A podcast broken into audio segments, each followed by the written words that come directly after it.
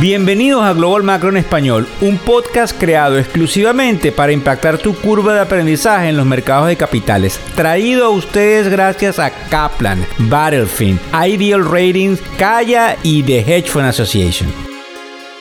Hola, bienvenidos, ¿cómo están? Hoy es jueves 12 de enero del año 2023. Vamos bastante rápidos, venimos como siempre digo yo cargados de excelente energía y salió bueno, pues el número del CPI, que es el Consumer Price Index, índice de precio al consumidor, salió tal y como estaba planificado. Vamos a ver rápidamente qué está haciendo el mercado. Vamos a hacerlo diferente como lo hacemos todos los días. Pero fíjense bien, también hay que prestarle atención a lo siguiente.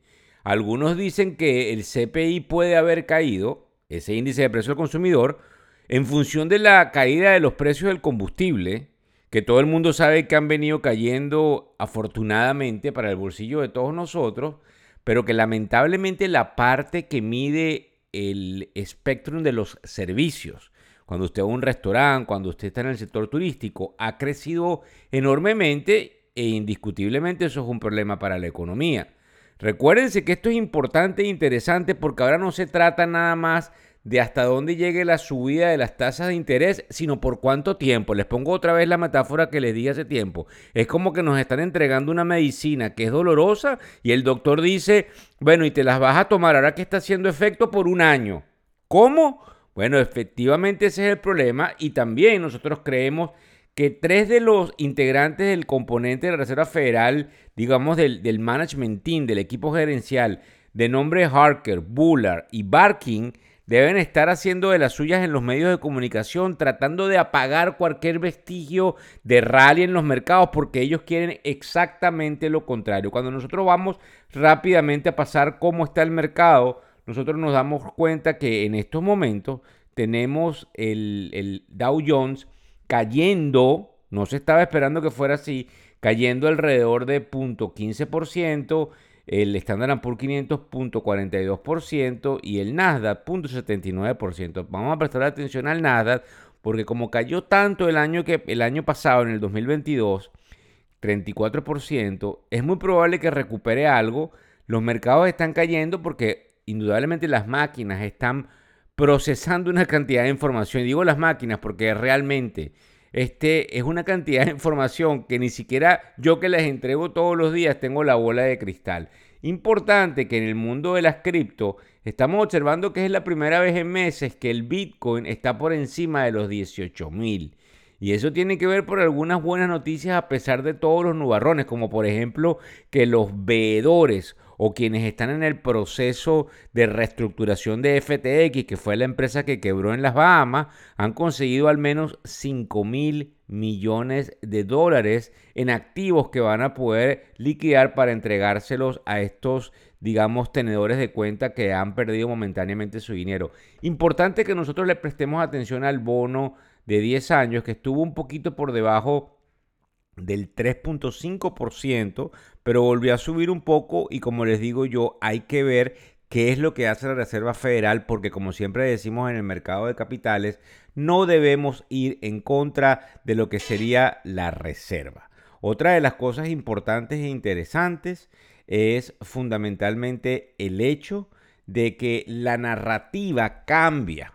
Todo esto es un juego sumamente complicado pasamos el número inflacionario y ustedes escucharon a los medios de comunicación y a nosotros en factores económicos hablarle del número inflacionario. Ahora bien, nosotros creemos que lo interesante son definitivamente lo que pueda pasar con las ganancias o pérdidas de los resultados corporativos y también es interesante, y se los voy a decir rápidamente, cómo las compañías han empezado a recortar costos. ¿Por qué es interesante? Porque eso hace que las compañías se vuelvan un poco más ágiles. Y lamentablemente a veces se inflan de una cantidad de empleados que no son necesarios para algunos de los eventos fundamentales que generan ingresos en la compañía.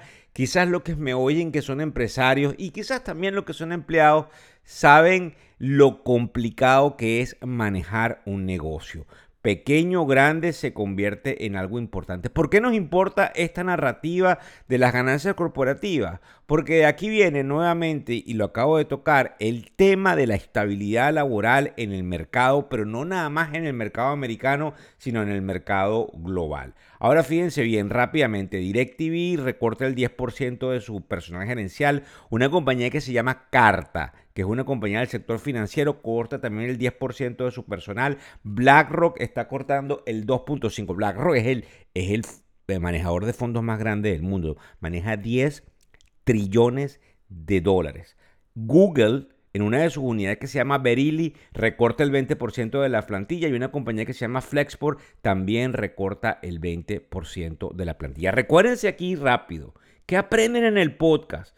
una cantidad de información que nos indica cómo deberías hacer o cómo deberías discutir con tu asesor el proceso de asset allocation, que en español se llama asignación de recursos. Aparte de que fundamentalmente te nutres una cantidad de información económica que al menos te dice por dónde vamos y en algunos casos te dice la verdad, porque algunos medios de comunicación tienen una cantidad de información que lamentablemente ya sucedió, ya pasó y no tiene relevancia. Vamos a hablar rápidamente en el podcast de hoy de American Airlines, de Boeing, la compañía de aviones, y de un analista que se llama Edward Jardini. Pasando a la materia, ¿por qué nos importa lo que pasó con American Airlines? ¿Y qué fue lo que pasó con American Airlines? Bueno, que esta mañana cuando fue a anunciar resultados, nada más y nada menos vino con la sorpresa, señoras y señores, vamos a facturar más y vamos a ganar más, porque la demanda que nosotros tenemos es enorme y subimos el precio de los pasajes y sin embargo los siguen comprando. ¿Por qué nos importa?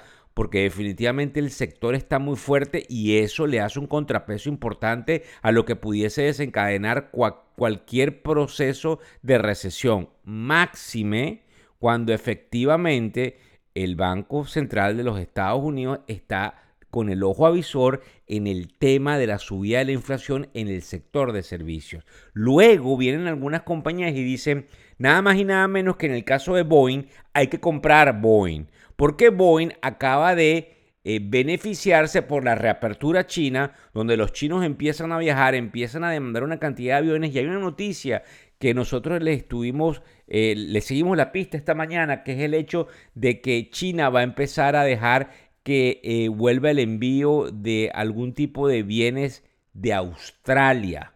Hay algunas relaciones que se habían deteriorado allí, producto inclusive del COVID. Porque recuérdense que lamentablemente desde el punto de vista geopolítico hay muchas cosas en el sector diplomático que nos afectan económicamente a nivel mundial, pero es importante cuando tenemos esto de American Airlines y también de Boeing es interesantísimo. Y para culminar el podcast de hoy, para pedirles que, que lo transmitan y lo retransmitan a todos sus amigos, fíjense lo que dice este señor, que no es ningún novato, porque él el año pasado dijo, no vamos a caer en recesión en el 2022, cuando la gente le tiraba piedras. Él se llama Edward Jardini, tiene una compañía Jardini con Y que hace research, que es básicamente lo que utilizan los analistas, no solamente internamente en sus compañías, sino que se nutren de ese research institucional. Digamos que lo que hacemos en factores económicos es una combinación en este podcast de entregar research institucional. Y él dice que nosotros ahora estamos nuevamente en un mercado alcista que podemos irnos olvidando del tema de que vamos a una caída más que proporcional. Yo difiero de él. Yo creo que nosotros vamos a volver a caer, producto de que vienen todavía algunos nubarrones, pero también creo, como él cree, que hay que comprar el mercado en una potencial caída fuerte porque el mercado vuelve hacia arriba. Al menos eso es lo que nosotros consideramos acá. Pero él dice que el 12 de octubre del 2022 fue cuando nosotros observamos los mínimos de este ciclo. Es decir, el que no compró allí se quedó definitivamente fuera de la fiesta. Veremos qué sucede. Gracias por compartir. Muy pendiente del servicio nuevo que le traemos a partir de la semana que viene, que espero anunciarlo mañana porque los va a beneficiar a todos y cada uno de los que nos siguen y a todos y cada uno que quieren definitivamente o que quieren aprender de todo esto en español. Muchísimas, muchísimas gracias y ojo avisor a lo que traemos a la tarde con los reels en las redes sociales. El podcast Global Macro y de Factores Económicos ofrece una visión global de los mercados de valores y dicho análisis es producto de la compilación traída por diferentes fuentes de investigación de mercados institucionales. Por motivos y declaración regulatoria, Este podcast no debe ser interpretado como una recomendación precisa en inversiones, bien sea en productos y o vehículos financieros. Y además, sugerimos consultar con su respectivo sector particular de inversiones o su equivalente en caso de suscitarse cualquier duda que pudiese derivarse de nuestra fuente informativa. Este podcast es narrado por Víctor Hugo Rodríguez, quien es un conocido profesor y comunicador financiero, cofundador de la plataforma educativa ilafin.com. Muchas gracias.